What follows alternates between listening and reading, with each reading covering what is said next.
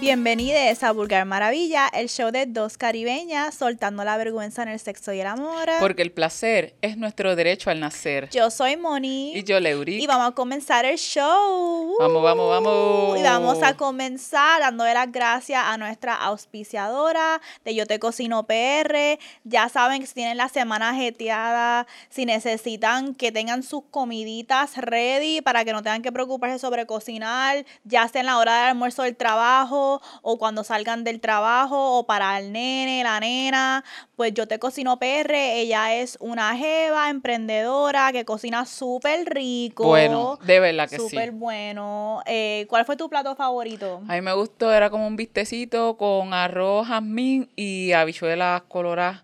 Estaba, a mí me encantó, la carnecita estaba bien blandita.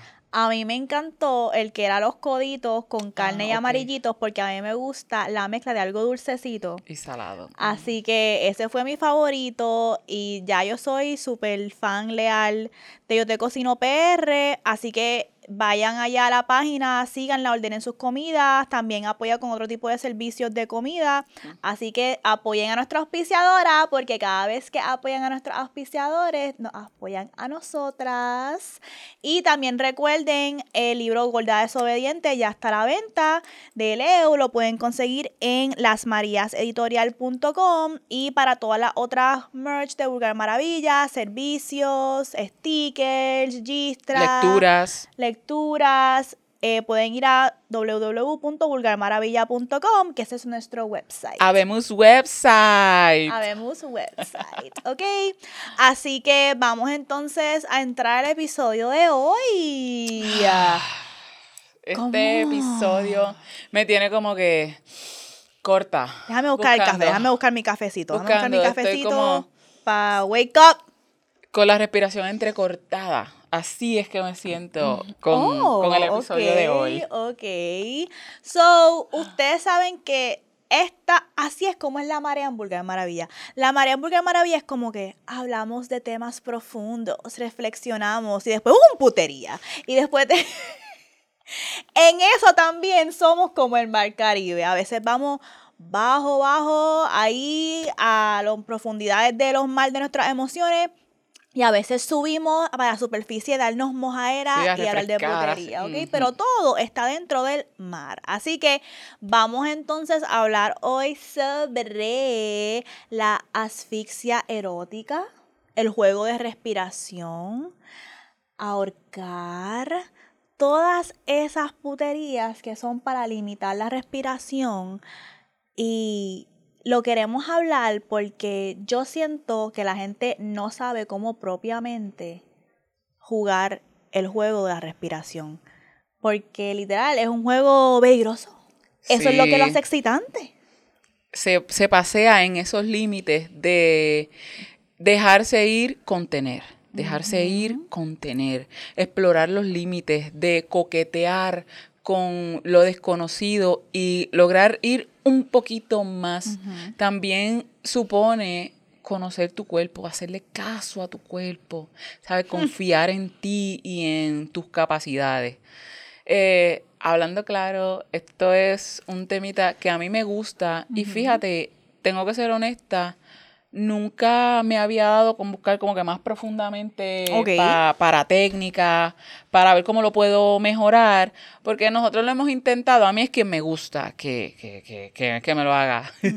y lo hemos intentado y ha funcionado. Nunca he logrado como que lo, que quiero porque me da estrés, y eso lo vamos a ir a hablar, a hablar más adelante, que, que me desmaye y Dani se desmaye.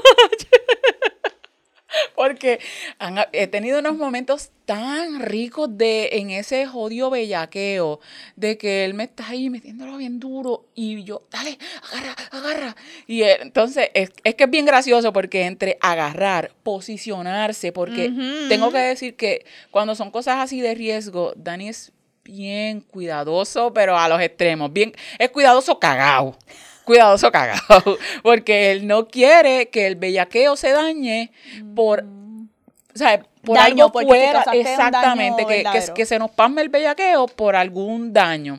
Entonces, las veces que, que lo hemos hecho, yo he estado ahí para tener una- unas venidas bien cabronas, pero me da una perseguición, un estrés, desmayarme y que él se, Uh, se le... ok, ok. Por eso es que no, no lo he explorado como quiero y como no tal calce, no sé, este show, eh, Working Moms, Ay, me encanta esa serie. eh, ya terminó, se acabó, la última temporada salió ahora y eh, cuando estamos hablando de, de explorar y de hacer cosas, en este episodio hay una, un, en este show hay un episodio en el que a la, no, no me recuerdo el nombre, la colora, no sé. este, que es la, la terapeuta. Sí. Ella es la terapeuta, ella la van a atropellar.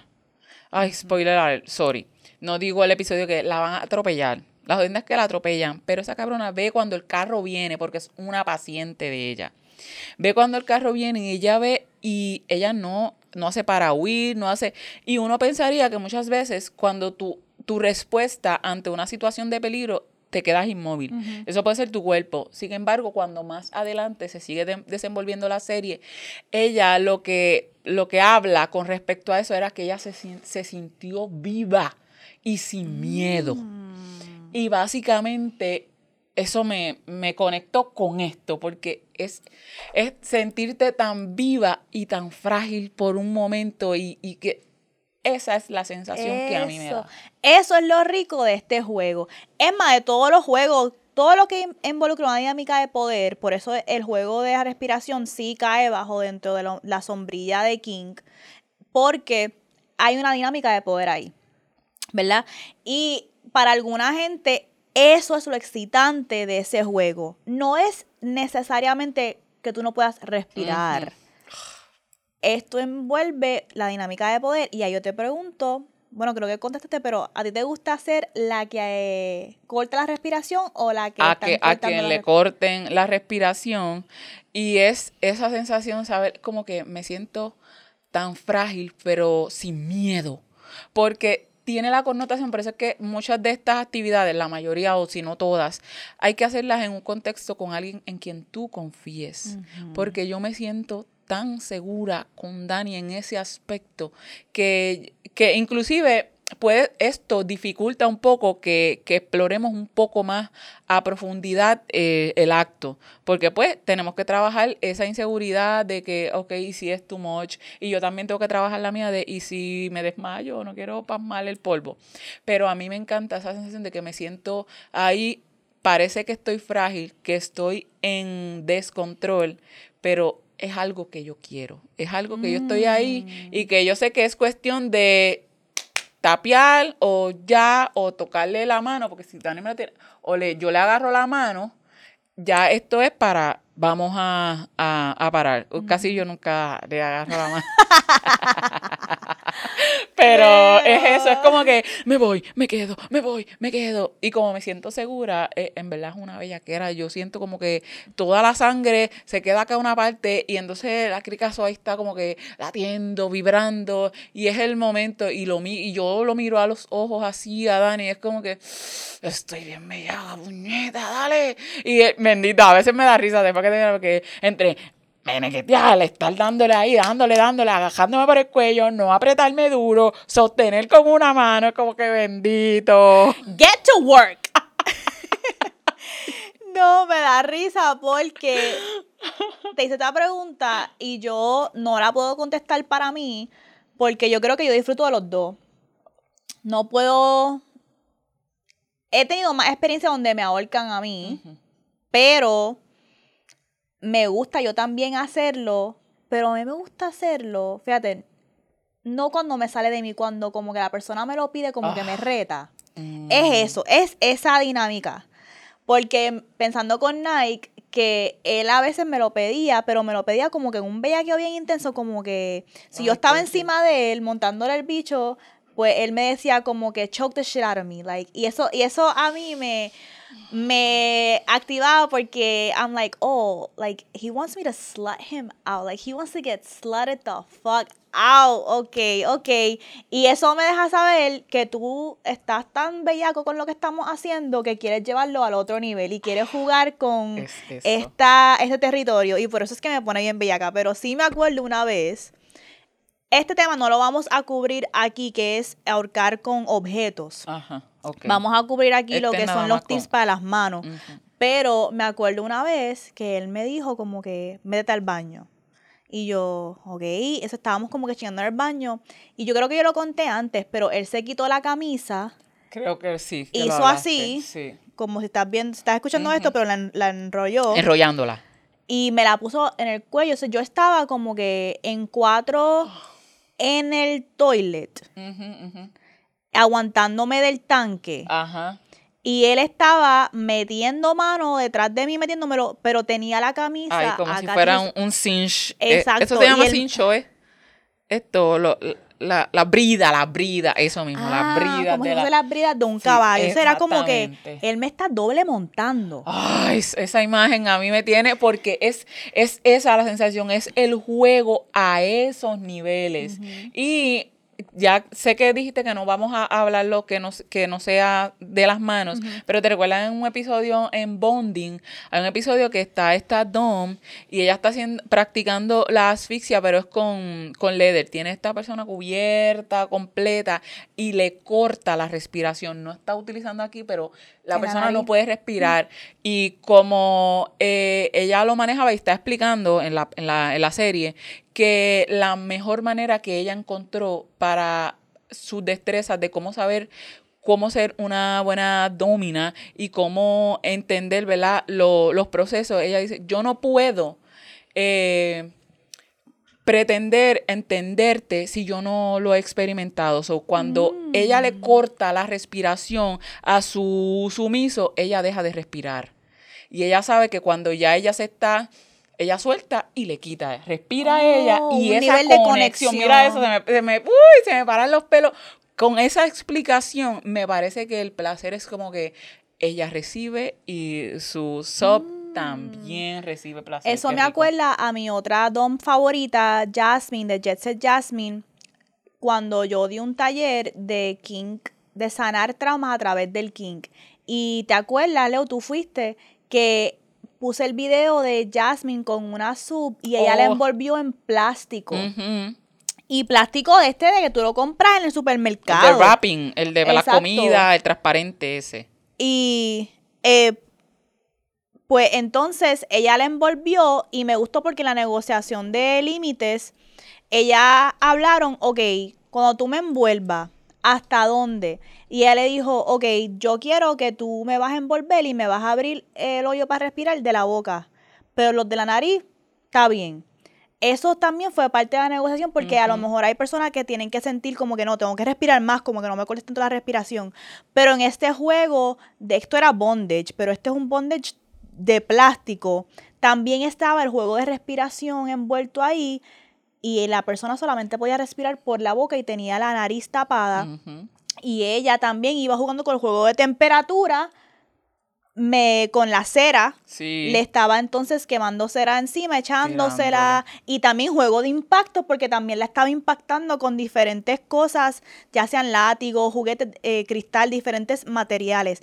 Y para mí esa fue una de mis sesiones favoritas que yo he visto ever de King, porque ocurrieron tantas puterías sin ninguna penetración, sin ninguna Ah, brutal. este énfasis en genitales, o genitales. las áreas tradicionales que entendemos como las tetas, chocha, culo. Y fue como que pero, mi mente fue como Se- que se voló, se sí. expandió, porque yo dije, wow. Así y yo también. terminé esta escena sintiéndome completa, como que, wow, esto fue un video cabrón que yo acabo de ver y, y eso es lo que hace el kink. El kink lo que hace es, lo hemos dicho muchas veces, pero repito, es proveer un contenedor en donde el placer, la fantasía y la dinámica de poder coexisten de manera más segura. Entonces, yo me permito que tú me lleves al borde de esta asfixia porque yo sé precisamente que en cualquier momento yo puedo decir que no y, Claro. y esto se acaba. y entonces, pero por eso es que queremos darle cómo hacerlo bien porque técnicamente creo que cuando fue, ¿cuál fue la estadística que encontramos que son... Uh, que dice, ok, esto es bien eh, importante. Entre 250 y 1000 muertes por año en los Estados Unidos a causa de la asfixia erótica. Chorre bellaco. Y es porque muchas veces intentamos cosas porque lo vimos y se ve como que interesante o alguien me contó y no hacemos el research para saber. Mira, es importante que reconozcamos que es nuestro cuerpo que estamos poniendo ahí para recibir placer, pero también lo estamos exponiendo a lo que puede pasar si se hace de alguna forma que no es correcta. Supongamos, no vamos a, yo no pretendemos darte como que una clase ahora mismo de anatomía, de lo que es la garganta, la tráquea. Exacto. Sin embargo, tenemos la falsa idea que eh, asfixia es como que te voy aquí a la garganta. Ah, y no es a la garganta. Tenemos la carótida, esta vena que pasa, que se ve como al, pasa también. eh, vemos que dicen, ah, donde toma el pulso, donde tú sientes el latido, eso es lo que vamos a ejercer presión en esa área. No estamos apretando garganta ni acá abajo, tráquea. Mira, escuchen cómo cambia mi voz cuando yo ejerzo esa presión. Sin embargo, si me aprieta específicamente cortando acá con los dedos, vas a coger el pulgar y el índice, es agarrando específicamente debajo de la oreja, como justamente ahí donde la mandíbula o la quijada termina o empieza, ahí es que tú haces esa presión. Yo no estoy, quienes están viendo el video, yo no estoy bajo ningún, escuchen, yo no estoy bajo ningún concepto apretando mi tráquea. Esos son unos huesitos que están casi superpuestos. Miren como, si yo a la tráquea, mire, escuchen, qué ridícula. Pero, ajá. No, eso es Mientras importante. estoy acá arriba, todavía yo puedo hablar claramente, claramente. Y es una sensación rica, puñeta, estoy loca. Literal, Señor, porque perdón. este juego El cristianismo no sale de mí todavía, sorry. Adiós. Pero esto también es para autoasfixia o con una persona, con una pareja, porque por eso uno de los tips que nosotras damos es que si lo vas a hacer sola o hasta con una persona que no confías, Sí. yo le voy a llamar a Meos o a Leo, mira, me voy a asfixiar. Hazme check-in Sí. en dos minutos. A ver si, si todavía estoy presente. Eso es algo que pueden hacer. O con alguien también. Si, por eso es que yo pienso que esto, este juego es algo que yo no haría con un one night stand. No, claro esto no. requiere una confianza de yo permitir que esto ocurra, pero tampoco voy a king shame a personas que van a Que lo hacen, ¿no? Si estás eh, por ejemplo, pero de nuevo, si yo voy a un sex club, puede ser que lo haga con una dom al garete que yo no conozco, porque es que yo sé que esa persona es profesional en eso, igual que con Jet Set Jasmine, yo nunca la he conocido, pero yo dejaría que ella me oficiara porque yo sé que ella es una profesional, que ella me va a escuchar. Y se ve. Exacto. Pero es importante esto porque en realidad, en esencia, esto se llama juego de respiración y asfixia, pero lo que causa la bellaquera no es no es respirar. No respirar no es lo que causa la bellaquera. Lo que causa la bellaquera es que cuando se está aquí, como Leo estaba explicando, eso lo que está es impidiendo el flujo sanguíneo al cerebro. Entonces, por eso es que tú te puedes hasta como que desmayar o sentir como Sí, mareada, te puedes mareado, sentir mareada. Y el minuto que entonces, el segundo, que entonces la persona saca la mano y suelta toda esa De sangre, golpe. sube al cerebro y eso es lo que causa ese euforia, porque entonces ese es la cuerpa está soltando así uh, endorfinas y dopamina. Eso es lo que causa el placer. Es restringir ese flujo sanguíneo. Pero, como dijo Leo, por eso es bien importante que no se utilice. Si tú estás poniendo la mano plana, así, Mm, como una plancha, No. estás impactando el tráquea. Y no solamente que vas a causar daño, sino que no vas a causar el placer que tú quieres, porque no estás, ¿cómo fue lo que tú dijiste aquí? No estás limitando los carotid. La carótida. La Exacto. carótida, sí. No estás limitando esas arterias que tú lo que quieres es limitarlas para que la sangre no fluya al cerebro, para que entonces cuando sueltes tengas ese esa endorfina, esa dopamina y esa euforia. Si lo que haces es cortar respiración aquí, no estás No causando tiene el que-. Por eso la intención, siempre partimos de las intenciones. Lo que me lleva a preguntar antes de que sigamos, ¿qué fucking mierda tú crees que estaba haciendo la persona que, sabe, que dijo, ok, asfixiame? O sea, ¿cómo carajo tú crees que se da esto? ¿En qué contexto tú crees que la primera persona La dijo, "Dios, primera mira, por casualidad pasó esto? ¿O qué puñeta? Pudo haber sido en los tiempos griegos, no, tuvo que haber sido antes. Pudo haber sido que alguien, eso, yo, yo siento que esto fue como un lover's quarrel. A lo mejor estábamos como que te odio. Exacto, ¿verdad? Con esos jueguitos ahí de Ajá, que. o qué sé yo, y retando, y retando. ¿Qué pasa? Y un beso se puso como que, ah, bésame. Y entonces te cogió, te cogen, ¿verdad? Que te cogen a veces por la, por, por los cachetes y bajó un poquito y ahí se quedó y se quedaron Ajá. mirando y te empezó a besar y se te fue cortando la respiración porque cuando tú estás besando ahí bien cabrón, tú estás ahí y a veces ni puedes respirar y entre esa mezcla y cuando suelto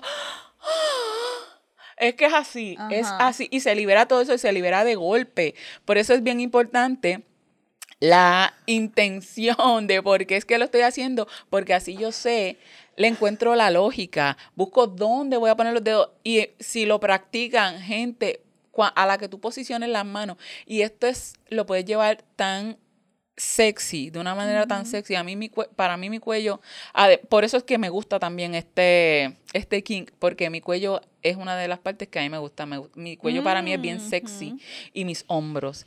Y tener esa imagen, a, mí me gusta usar mucho chokers por, porque Yes, me me encanta sentir mi cuello abrazado como que rodeado. Y eso es lo que pasa con, con la asfixia erótica. Es como que sobre tu cuello tan frágil y tan fuerte, ¿sabes? Con, con una apretadita. Y es una apretada porque es las arterias lo que yo estoy tocando, ¿no? No es la traca, o sea, no estoy apretando como en las películas que te coja a dos manos. Tampoco No, es a dos no, no, manos. Tampoco a dos gente. manos. Es así, como dijimos, con el dedo índice, el dedo pulgar, puede ser que esté del medio también y apretar esas arterias en forma de C, así.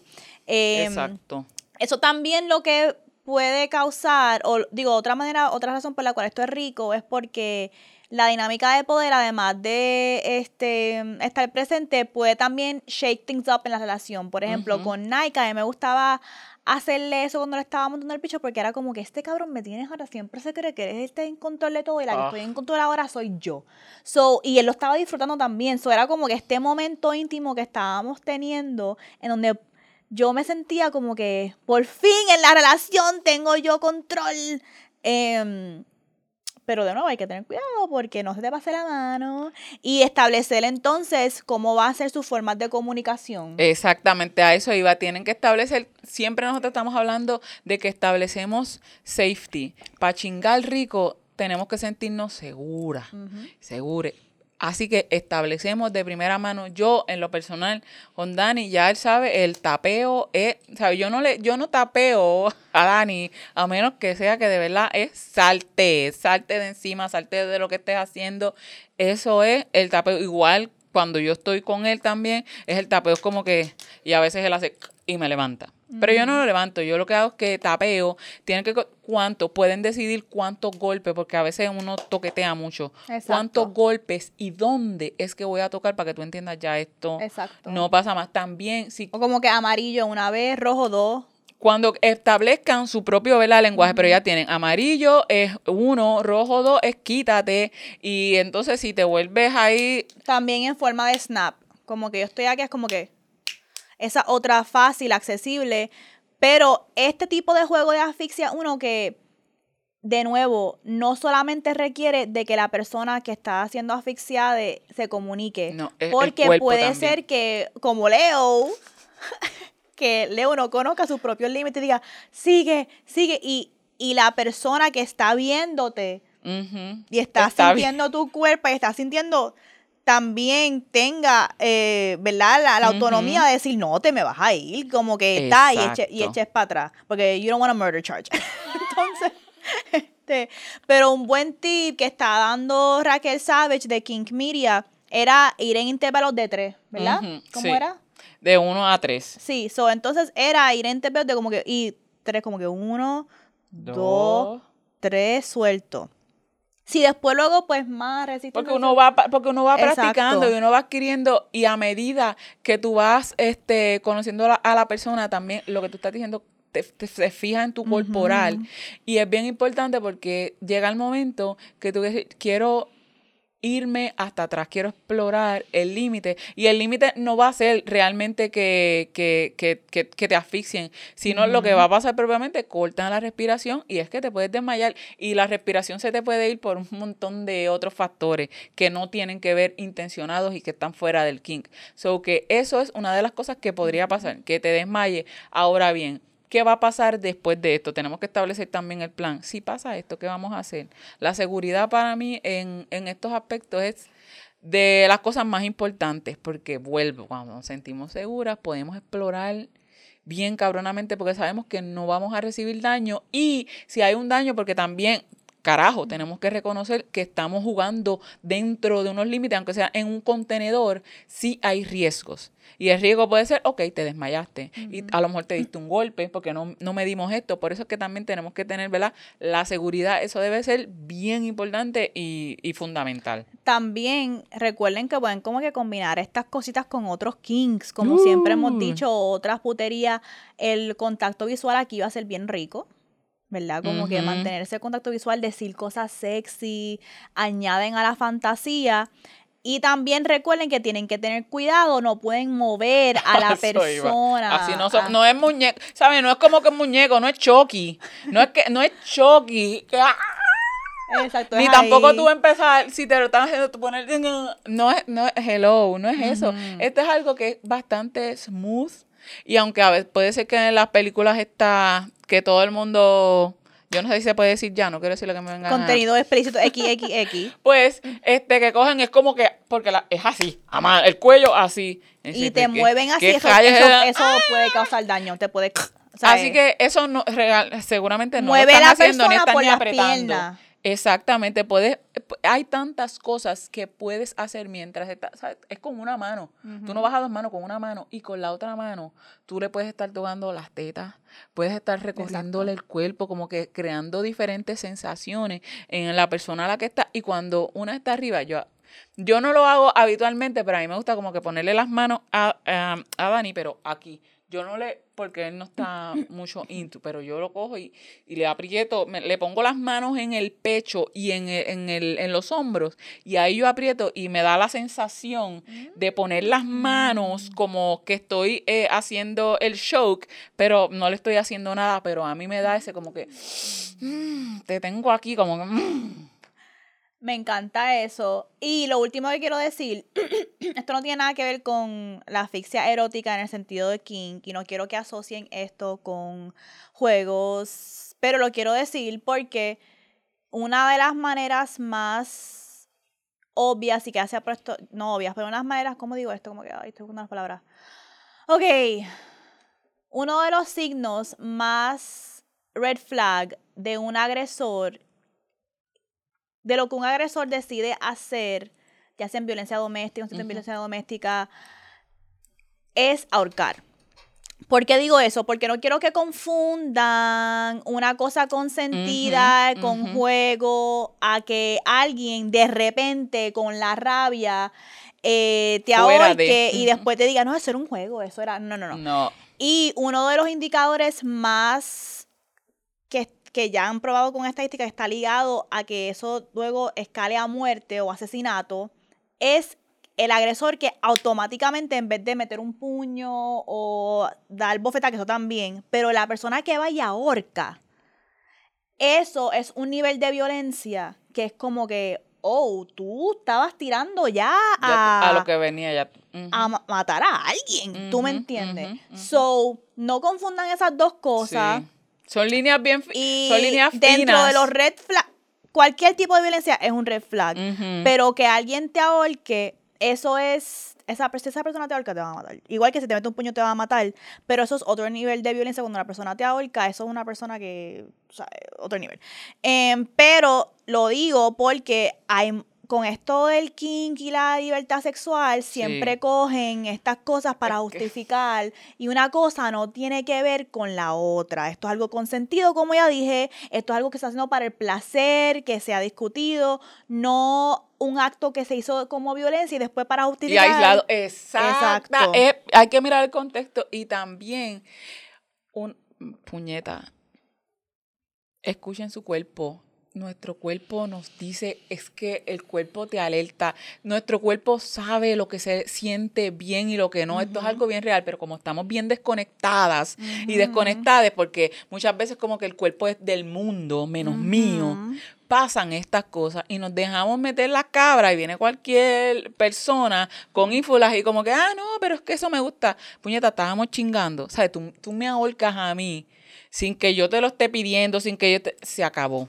Porque no hay nada que me joda más a mí la bellaquera que, que yo me sienta insegura. De que yo tenga miedo. Con, no, es que no hay ni por arriba ni por abajo. Y esto, yo he sido bien clara siempre con Dani en esto. Yo, el día que yo te tenga miedo, ese día tú y yo no podemos bregar. Literal. No, y, No y lo, y lo traje porque hay muchos feministas y un montón de otras personas este, Sí, los que están- justificando que sus quieren- violencias ahora con la Que libertad están que sexual. aprendiendo, sí. Trash. Anyways, vamos entonces ahora a putearte. So Ok. choke safely y choke at your own hazard. Ay, quiero también aclarar. Si para ti es este parte del kink desmayarte, eso es algo que tiene que hacer con un profesional Sí. y eso es algo que tiene que ser consentido, que tiene que hablar. No, eso es algo Y, que quería y buscar dejarlo. también, también experimentar. No es como que yo quiero desmayarme, pero es como no quiero huir. Porque yo quiero tener mi fucking orgasmo justo en ese momento. Porque cuando lo estoy alcanzando así, es ese dejar, dejarme ir que me aguanta. Y yo sé que es porque pienso que voy a dañar el momento. Que voy a dañar el puto momento de la bellaquera. Y no quiero que sea un papelón. Yo quiero que yo lograr eso y que Dani sienta como que, ah, te llevé, no pasó nada y estamos bien. Y, ¿sabes? Y lo disfruté también. Que puede ser complicado, pues claro que sí, pero pues es bien importante escuchar el cuerpo, saber qué quiero, por qué es que lo quiero y hacernos esas preguntas. Y pasando entonces al putearte, ok, vi en estos días una serie, es como que italiana, la empecé a ver, no la, no la he terminado, lo que he visto son dos episodios, se llama, mira el título, Fidelidad. Usualmente todo, todo las la- series y películas que tienen que ver es como que últimamente es bellaqueo, somos infieles, 50 sombras, toda esta mierda. Y esta serie se llama Fidelidad. Yo la empecé a ver, yo he llorado esos dos episodios porque eh, estamos hablando de el daño que se le ocasiona a la persona a quien tú le eres infiel.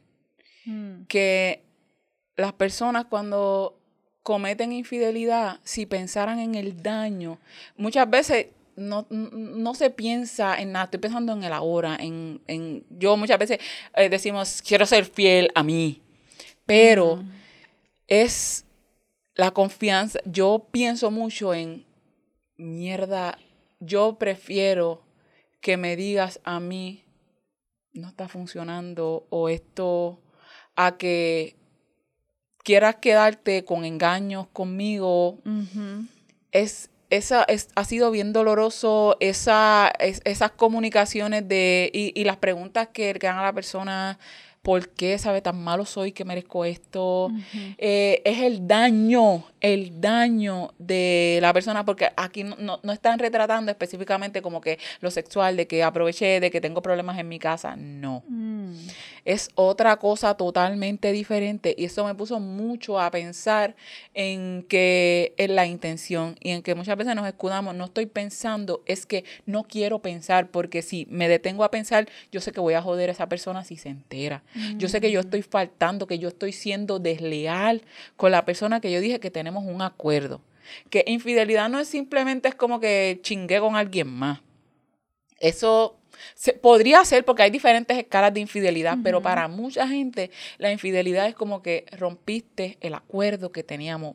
Olvídate de si es que estaba chingando que hablaste con alguien, es que yo me sentía de una forma contigo y ahora este de golpe me doy cuenta que no y no es el mismo impacto también de que yo me entere porque miré tu celular o que tú te sentaste conmigo a decirme qué pasó. So, esto se las dejo ahí para que la opinen. Yo todavía no tengo fuerza para seguir mirándola. Este, pero me sacudió mucho. Lloré como una, pero porque es ver la, es, esa cara de a quien se lastima en ese contexto de infidelidad, porque podemos lastimar a nuestras parejas de muchas maneras. Claro. Este, pero en ese contexto, y, o sea, con el nombre, yo lo que esperaba era como que un bellaqueo y es algo bien cabrón. Así que no, no les puedo decir 100% recomendada, les dejo la curiosidad, porque muchas veces se- presentamos y la retratan en el mainstream la infidelidad como que el bellaqueo y esto, porque ya no está funcionando, no me dan sexo en mi casa y mm, es, esto está como que alejadito de eso. Hace un tiempito nosotras somos- hicimos un episodio de cómo manejar infidelidad y yo he pensado mucho en ese episodio en hacer un part 2 porque mm, yo sentí que estamos tratando de tener una conversación con muchos matices sobre lo que ocurre en una situación de infidelidad y no creo, después cuando lo estaba reescuchando, yo como que, ay Dios, no, no sé si se dio el mensaje que queríamos dar o si se percibió como si estábamos justificando la infidelidad. Es que tiene tantos matices que ni Eh, se hablan. Ese Y, es el mu- y yo vi muchos muchos vulgaris que le compartieron como que, ah, gracias por este episodio. Sí. Pero yo dije, ok.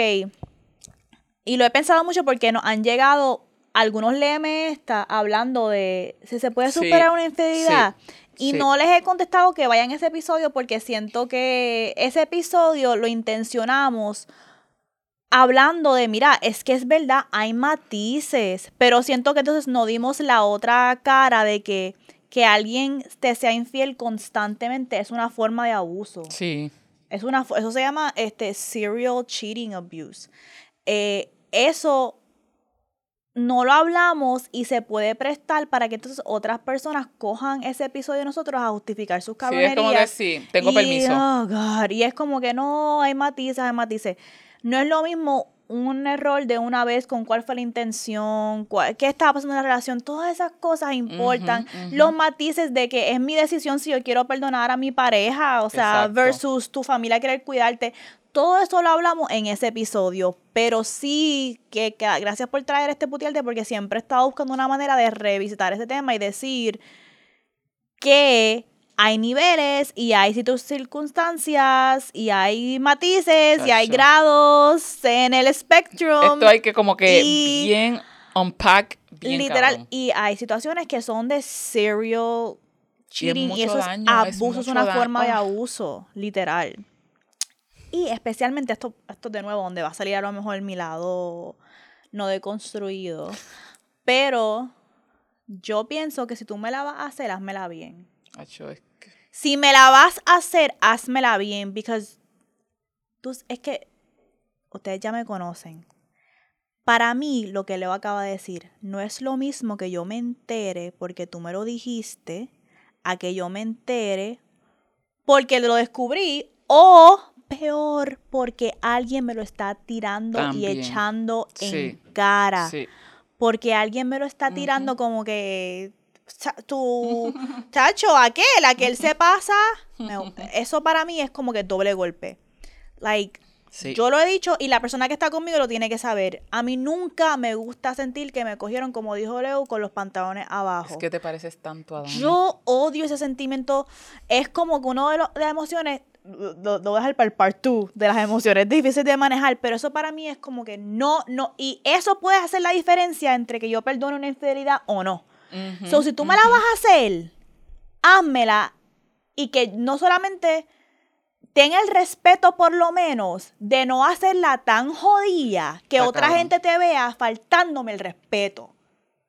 Eso es diferente. Y que lo sepa todo el mundo. Que eso es como que. La, y entonces usan muchas veces también la gente como que. Ah, yo no me meto en relaciones, pero es como que diablo. Por eso es que son los matices, porque esto está tan cabrón y tan cabrón y tú ver y, y, y pensar y sentir es como que la sentirte eh, el engaño eh, la falta de respeto o el dolor son muy Y tú sabes lo que es también, es que me estás poniendo en una posición de yo ser objeto de burla. también Cuando también a la misma vez estoy procesando una infidelidad. Es Me estás es causando más daño. So, yo no estoy diciendo que yo perdonaría una infidelidad. Bueno, sí lo estoy diciendo. Yo lo dije en el episodio eh, anterior que yo ahora, en este, yo era de las personas que decía, eso es lo único que yo no perdonaría. En esa etapa de mi vida depende de las circunstancias de la relación sí y lo que esté pasando. Yo pudiera perdonar una infidelidad porque me he dado cuenta, coño, la vida es la vida. Pasan tantas cosas en la vida. Ay, mano. Pero no es lo mismo cómo ocurrió, cómo se manejó, o como que si la Oh, persona lo hizo. Si la persona te hace algo así, la relación estando como que. No sé si la palabra es bien, pero como que hablamos de las cosas. Es como que. You just doing shit to sí do shit. todavía You exacto just es doing como- shit to do shit. ¿Tú me entiendes? Versus. Estábamos en un tough spot. Es diferente, ¿tú me entiendes? Así que. te las dejo ahí para que para que em, Vamos a empiecen reflexionar sobre eso. Sí. Y, y venimos con el parto y venimos Parto, con... apúntenlo, que ustedes nos están este, anotando. Tú los sabes que yo, tuve esa experiencia una vez y es algo, es una de las dudas que me quedan con Nike tan latente porque con Nike yo siento, yo he pensado que él nunca me fue infiel, pero mientras más yo voy reflexionando, como que, coño, nosotros vivíamos a tres horas de distancia. Que, ajá. Nos veíamos, eh, a veces pasaba un mes que nos veíamos un fin de semana. ¿Tú me entiendes? Y siempre era como que tiempo corto porque ya, ya era domingo, hay que regresar, hay que prepararnos para el lunes. Y me acuerdo un día hmm, que Nike dejó su celular en el baño. Y yo me levanté por la mañana más temprano que él. Yo no sabía que el celular estaba en el baño, fue al baño. Y yo veo el celular y, chacho, es que está cabrón. Y yo dije como que, ah, déjame ver. Y, le di a tap como para ver las notificaciones, porque no tenía el paso, eso no podía entrar. Pero en las notificaciones vi que había recibido un mensaje, cabrón, como a las 3 y 45 de la mañana. Y era un nombre de una mujer. Y decía algo de. No me acuerdo exactamente, pero era como que. Ah, y cuando no, no. No era cuando nos vamos a ver, pero era algo de un. de. de like. El meet de yo no. The meeting, yo no sé qué carajo. Y yo, what the fuck is this? So, yo levanté a él y le dije, what? Y yo no soy el tipo de persona que va a jugar juegos, eso sí los voy a decir. Hay gente que maneja infidelidades como que pues yo voy a seguir Tirando. que siga el transcurso a ver si me lo dice. I don't give a- Ya yo me No. enteré. Like, oye, oye, yo tengo una duda. ¿Tú me entiendes? Yo no voy a seguir Vamos a- dándote break. So, yo ahorita me lo vieron con las 6 de la mañana. Y él estaba durmiendo. Porque es como que son momentos que uno se levanta como que sonámbula, como que tengo que ir al baño. Y yo como que, "Mm, ¿qué es esto? Ah". Y yo, yo digo, wake that ass up. What the fuck is this? Entonces, y él como que estaba en a day. Dormido todavía. Y entonces yo le, yo le dije como que, ¿qué es esto? Y le dije, déjame ver el mensaje, déjame, déjame verlo, abre el mensaje que lo quiero leer. Y él no quería. Y yo, déjame ver el mensaje. Y él no, Mónica, yo no voy a abrir esa puerta en nuestra relación. Como que eso no lo voy a abrir. Que es como que tan tricky porque es válido. sí. Es válido. No quiero, Cruzar eso porque. no quiero abrir esa puerta porque no quiero que esta relación se convierta en eso. Es, es algo válido. Pero también es como que... Es que. I need está- to know, show me that shit. Ay, entonces yo entré en modo, en vez de. Cuando yo me di cuenta que él había tomado un paso firme y que él no me iba a enseñar el mensaje, eso para mí fue como que él está escondiendo algo, él me la está pegando. Entonces yo entré en pánico y como que empecé a llorar. Y él. Yo le vi en la cara a él como que. Oh my God, ella está herida. Como que. Él entró en como que, Mónica, esto no es lo que tú piensas, lo que pasa es que esta es la mamá de una, porque Nike trabajaba, tenía su negocio aparte dando diferentes lecciones de baloncesto y eso, whatever. Tenía sus clientas privadas que él las cochaba porque eran parte de su equipo. Y entonces él no, que esta es una mamá de una nena que lleva conmigo tantos años que por eso ella siente la libertad de escribirme a las 3 de la mañana, decirme como que mira, todavía el meeting, yo no sé qué, y yo, cabrón, ¿quién puñera te va a escribir a las, A las 3 3 de y la- 45 de la mañana? Don't, don't fucking Pero play ¿quién carajo with habla a las me. 3 de la mañana? Don't play with me. O sea, Who the f no? Like, si fuese yo lo necesito a las 10 de la noche, at 3:45 a.m., don't fucking piss me off. Y el Mónica es que la relación trabaja a las, cua- entraba a las juntos, 5 a trabajar y a lo mejor se levanta a esa hora a prepararse. No y, y él como que insistió, insistió, entonces yo decidí creerle, pero después, una vez estábamos hablando de... Yo le pregunté, ¿tú has pegado cuernos antes? Él me dijo, una vez. Y yo le expliqué, que él- yo le dije que él me contara cómo él manejó cuando la muchacha se enteró. Y él me dijo, es que para mí cuando yo veo el dolor que le está causando a la persona, yo me desborono. Como que yo vi, con, no es ni la rabia, porque la- Ujú, cuando, ujú. con Nike, cuando tú- when you meet him con rabia, él va con Sí. rabia también, pero cuando tú haces como que puñeta, esto me duele, eso él, él no puede bregar, como que eso, eso le duele más a que tú le hagas un reclamo con rabia. Y él me dijo, no, es que cuando yo la vi a ella dolorida, yo como que entré en un, como que, diablo, la cagué bien cabrón, yo nunca la quiero ver así y nunca lo admití porque no quería que ella sufriera más. Y yo, oh my god, eso fue lo que me hizo. Como cuando él me dio esa respuesta, yo hice... y, toda, y puede ser que sí, puede ser que no. So, Eso hasta no el día de saber hoy, yo nunca voy a saber, pero estoy como que 85% que sí me la está pegando. ¿ok? Y también y, eh, eh, estás 85% y estás rogando que sea más, que fuera más, porque en ese sentido tú, no- tú no quieres tener razón. Pero estoy segura de que cuando él me vio como que el nivel de dolor, yo estoy segura que él De cortó esa relación. sí. Porque después de eso, literal, pasaron como tres meses que él todos los fines de semana venía. Y, y- y am- y estábamos como que en el teléfono como hasta las 3 de la mañana, como que él, él hizo un point, aunque Ujú. nunca fue una discusión de como que yo quiero que tú sepas que yo estoy Ajá. este, pendiente a ti, que, que, y, pero está cabrón porque, porque me tienes que ver con este nivel de dolor para que digas, diablo, en verdad, yo estoy haciendo algo bien fucking cabrón. So, I don't know, maybe he did, maybe he didn't. Y esto hay que hablarlo, siempre hay que tener estas conversaciones y constantemente hacer checking, este, revisarnos y hacernos las preguntas, ¿por qué estoy sintiendo atracción para allá? ¿Por qué siento que puedo ir aquí? Porque una cosa es la infidelidad y otra cosa también es la no ser leal, que pues se, se manejan de formas parecidas, pero no siempre este, son lo mismo. Hay affairs emocionales Hay también. mucho, Eso es otro putito porque estoy viendo Divorced, que es de Sarah Jessica Parker. No he visto eso. ¿Sabes? Sex and the ¿Es una City? Carrie. Sí, Carrie, digo, Sarah Jessica Parker, ella tiene una serie que se llama Divorced en HBO,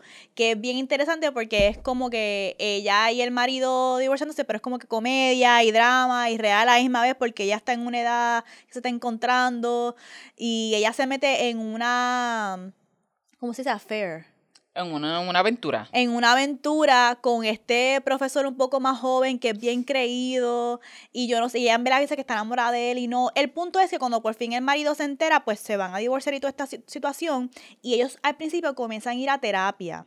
Y en terapia ella se entera porque él dice que una vez una amiga le hizo a él un acercamiento para tener una aventura y que él dijo que no, pero a través de esa conversación, ella se, eh, la terapista le dice a él, ok, tú nunca tuviste una aventura romántica y sexual con esta amiga tuya, pero todas las cosas que estás diciendo, hasta el hecho de que ustedes discutieron la posibilidad de tener Ajá. un, Sí, ya daba aventura, para una eso tú relación. tuviste, Ujú. tú tuviste una, un affair emocional. Y ahí Carrie, Sarah Jessica Parker hace, no me jodas a mí con mi, con mi infidelidad porque tú también has sido infiel emocionalmente. Y es una dinámica bien interesante que a lo mejor lo podemos ver y comentar en Patreon. Sí. Este. Y como que todas las cosas que pasan en un divorcio, eso es súper interesante esa serie. Em, así que lo comentamos, maybe, no sé, no me voy a comprometer en Sí. Patreon. La mojaera. Vamos ahora a Mojaera. Pues para Mojaera, les voy a dar el update que me han pedido me han dicho, no, porque tú dijiste hace unos episodios que nos iba a decir sobre cuando te propusieron matrimonio y tú habías terminado de cagar y estabas justo frente al baño. Solo les voy a contar el cuento de cómo fue esa propuesta de matrimonio. Comenzamos esta. Acompáñeme para esta triste historia. Esta triste historia. Yo estaba embarazada, tenía 20 años. Y estaba embarazada de mi high school sweetheart, que había sido un cabrón y me había pegado cuernos y tenido otra hija. Eh, anyways, el punto es que cuando por fin nos reconciliamos y yo quedé embarazada, pues ambos éramos jóvenes también. Y hablamos de como que, ok, pues él me dijo como que yo creo que yo te quiero proponer matrimonio. Y yo como que, ok, ¿cómo sabes? So, eh, el punto es que yo hasta diseñé mi sortija yo diseñé mi sortija porque él era como que estaba peleado y yo, como soy una control freak, sí. yo como que, bueno, si tú vas a, si tú me quieres comprometer, yo tengo que, que enséñame qué me piensas comprarle sortija. Unos, unas atro, atrocious. Y yo, no, no, no, no. Entonces, él tenía un amigo que hacía joyas y qué sé yo, y yo le envié, yo me comuniqué con el amigo por, like, semanas. Yo quiero para ese tiempo yo escogí un Moonstone. Porque yo amo los Moonstones y en los tiempos de los años 40 eh, la sortija de engagement era un Moonstone, no era un diamante. Y a mí me encanta el Moonstone. So yo le dije a él como que pónmelo en una buena banda, pero yo quiero que tú me cortes este Moonstone como si fuese un diamante. Ah, y yo literalmente like diseñé mi sortija. Ok. Pues yo le dije a él, esto es lo único que yo voy a hacer. Tú tienes que planificar el proposal. Yo no quiero saberlo como que, mira, en verdad, como que sorpréndeme. Ok. Pues yo tenía como siete meses o ocho meses de embarazo. Diablo. Y nosotros decidimos quedarnos un fin de semana en un hotelcito cerca de la concha. Un boutique de estos hoteles más baratitos. Y era como un baby moon, como que ya mismo viene el bebé, vamos a tener un último fin de semana juntos. Honestamente, yo no me estaba esperando que él hiciera el proposal ahí. Yo no me lo estaba esperando porque yo pensé como que este es un fin de semana para disfrutar. Yo no. Nada. ¿Y no viste nada raro que no? No, no vi nada, no me lo esperaba. Ok. Entonces, pues estamos así, y me acuerdo que ese día, mira todos los signos que te da Universal de como que no es, no es, no es. Yo me sentía como que fea, estaba como que toda jodida, no tenía ni... Fuimos porque ya lo habíamos pagado. Sí, porque estabas, tu cuerpo cambió, no te sientes no me sentó, y está, todo estaba jodido. Entonces viene y él me dice como que el lugar que buscamos para ir de cena nos canceló última hora y tuvimos que última hora hacer, hacer este, reservaciones en otro lugar dentro de la concha. Y yo vengo y estamos, estoy vistiendo para salir al lugar donde vamos a ir a comer y estamos a punto de salir y él me dice, ah, da hombre, que se me quedó algo. Y yo, ok, se estoy esperando. Y ahí dije, ay, nieta, se me quedó, se me quedó, a mí se me quedó algo. Cuando yo estoy regresando a la habitación, él dejó la puerta como que media abierta y él no me ve. Y yo veo que él está poniendo la sortija debajo de la almohada. Como que yo lo estoy viendo. Y yo hice así, como que me eché para atrás y me viré y seguí caminando. Él nunca vio, y si, está viendo, se está enterando ahora. Él nunca vio que ya yo sabía que eso es lo que venía. Y eso, por eso digo, la culpa siempre te habla, no se te habla. El momento que yo lo vi a él poner esa sortija debajo de esa almohada y me eché para atrás como que para que él no me viera y regresé a, al lobby a esperarlo, todo el tiempo que, él, que yo estuve esperándolo, yo estuve contemplando como que me estaba dando una crisis. me estaba dando una crisis existencial de como que esta noche alguien me va a pedir matrimonio y yo estaba como que, pero yo lo amo, como que yo siempre lo he amado a él. Mel sabe que este era como que mi, mi, yo lo estaba obsesionada con él, yo lo amaba tanto en high school, como que, pero ¿qué me pasa? Todo lo que yo siempre he querido, como que tener un hijo con él, y yo como que, pero algo en mi espíritu era como que, oh, like, oh my God, I can't believe que este tipo me va a proponer, guy. Ok.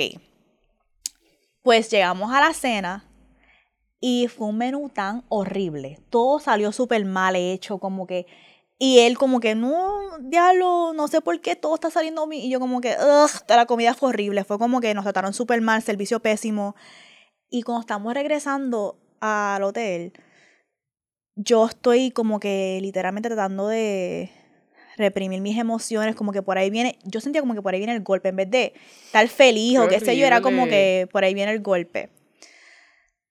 Y yo creo que también estaba teniendo como que crisis existenciales, como que esta es mi vida, en verdad. Como que, Ahora esto uno, va a ser mi vida. uno cuando es joven, uno tiene una expectativa y a lo mejor pueden ser hasta muy idealizadas y románticas de yo quiero que me propongan así, cuando yo me case se va a sentir así, que ok, maybe no es eso, pero yo me sentía como que yo no puedo creer que yo tengo 20 años, que está pasando las cosas que uno soñó de niña y que son en este contexto, como que yo estoy embarazada, no tengo casa, mi relación está bien al garete, este tipo me enteré cuando, mi, cuando yo estaba en mi primer sonograma que me las pegó porque me dio clamidia, yo me decidí quedar aquí por no estar sola, yo no sé a dónde voy a vivir, yo no- mi carrera ahora mismo está en stand-by porque estoy embarazada.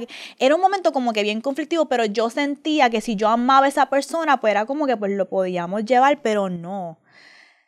Y entonces llegamos al hotel y yo tenía tanta ansiedad que yo le dije, dame un break, este, tengo que ir al baño.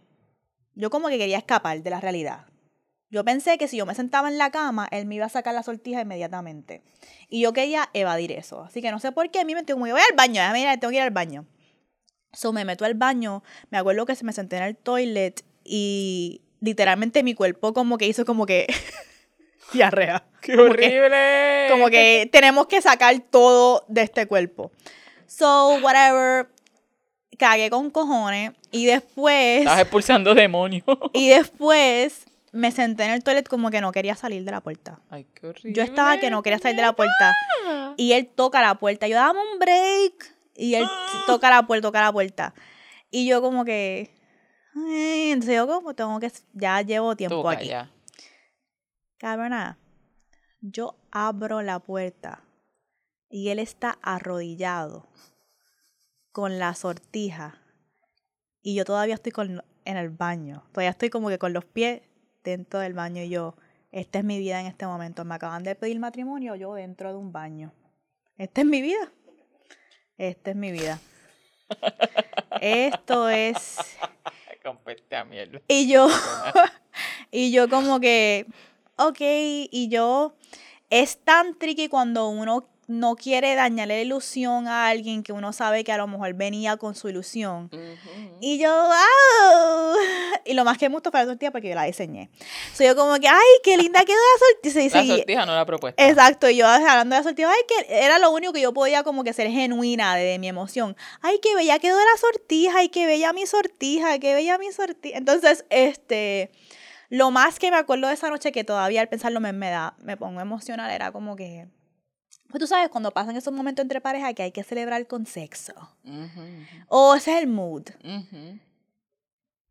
Y yo, digo, me da pena si le está escuchando esto, pero yo me acuerdo él estar encima de mí y yo estar pensando, tengo una mega pipa de siete meses, tengo una sortija puesta, odio a este cabrón.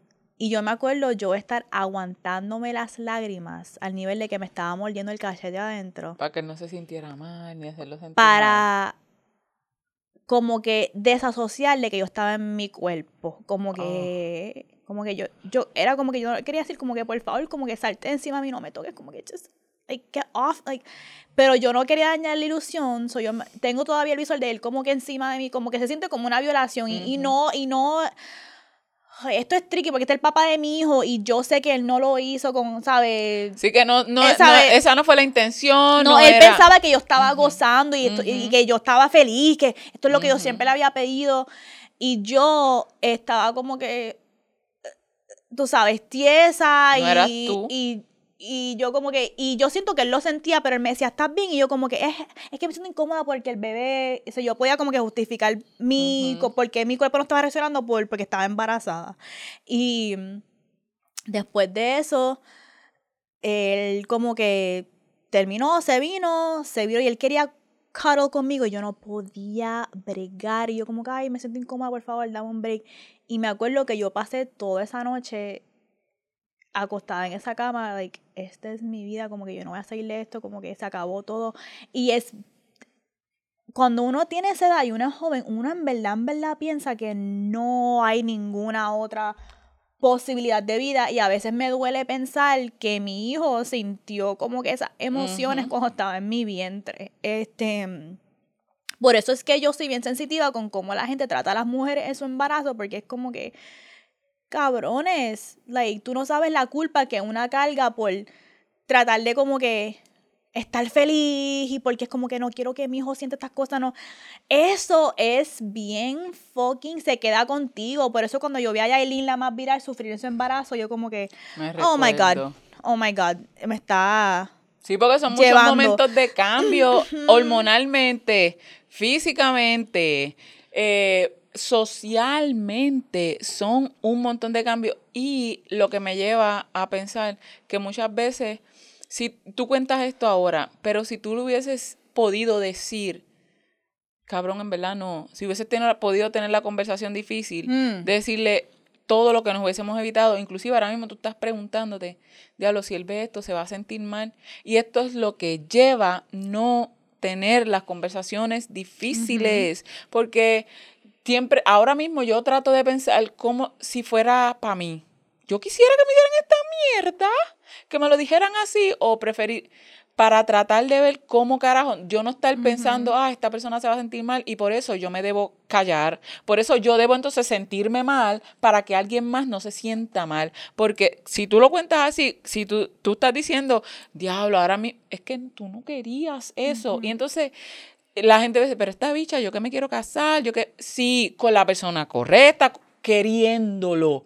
Pero aunque te parezca a ti bonito, romántico, de rodillas, si no es lo que yo quiero, Fuck that shit, no y eso tiene que ver con las ideas tóxicas del romanticismo, porque algo que no me permitía a mí como que tener conversaciones difíciles con él era, bueno, es que este siempre fue mi soulmate de high school, is how we're supposed to be, así es que terminan las historias de los cuentos este, felices, este es el que ¿qué es eso? Por eso es que yo te dije hace, un, hace unos putiarte, yo dije que a mí me encanta ver las historias donde ese no es el final, donde como que la vida cambia, cosas diferentes pasan y la persona terminó con otra persona, no con la que siempre era, porque sí, ese ideal tóxico de la que siempre era nos ah. impide tener conversaciones reales, de irnos de situaciones y también yo digo como que, mira, yo una chamaca, yo no tenía las herramientas y por esto lo hablamos en el episodio pasado de cómo uno como reconocer su valor y todas estas cosas es importante porque yo me quedé en esa relación porque yo pensé, ya yo soy damaged goods. Ya yo como mujer no valgo nada, cero. I gave all my special away to a loser. Yo no valgo más nada, yo estoy embarazada de este tipo. Ya nadie más. Nadie más. Yo no tengo ninguna posibilidad en la vida de aspirar a más nada yo eso era una creencia que yo de verdad 100% creía, pero yo ni dudaba de eso. Claro. Yo ni dudaba de eso.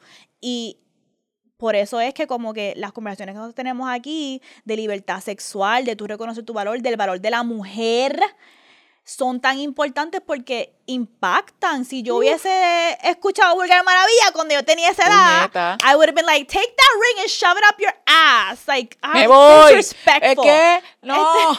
Este, eh, mira, loco, toma, toma, gracias. No, más, no hubiese llegado eso. Hubiese llegado como que del principio cuando me hizo la primera cabernería. No, no, no, no, no. Pero, este, live and learn y nada, cierro para decirles que la persona que esté pensando en proponerme matrimonio tiene mucho que pensar de cómo va a rehacer esta experiencia para mí y que sea algo maravilloso, ¿ok? Pero honestly, there's not much lower you can go. Así que este, cualquier cosa, it's up, up in there. Um, y ya no quiero un muso, quiero un diamante. Eso ya tiempo, ya pasaron. Y de Tiffany. Anyways, Evolucionando. Este, anyways, vamos entonces a cerrar recordándoles que tenemos Gorda Desobediente, libro de Leo para la venta en lasmariaeditorial.com, que pueden comprar nuestros espejitos, stickers, servicios de lectura en vulgarmaravilla.com y nuestras redes eh, sociales individuales, yo soy at soy la Moni. Leuric underscore Valentín. Mels and at it's Melon Mels. Recuerden también que pueden apoyarnos en patreon.com slash vulgar maravilla por 5 dólares al mes. Ahí tiene acceso a episodios bono. Y eh, Leo, ciérranos. Recordándoles una vez más que se, se recuerden que si no tienen para que les cocinen, yo te cocino, le tiran. Y como siempre, la guerra sucia, el sexo, nunca. Bye.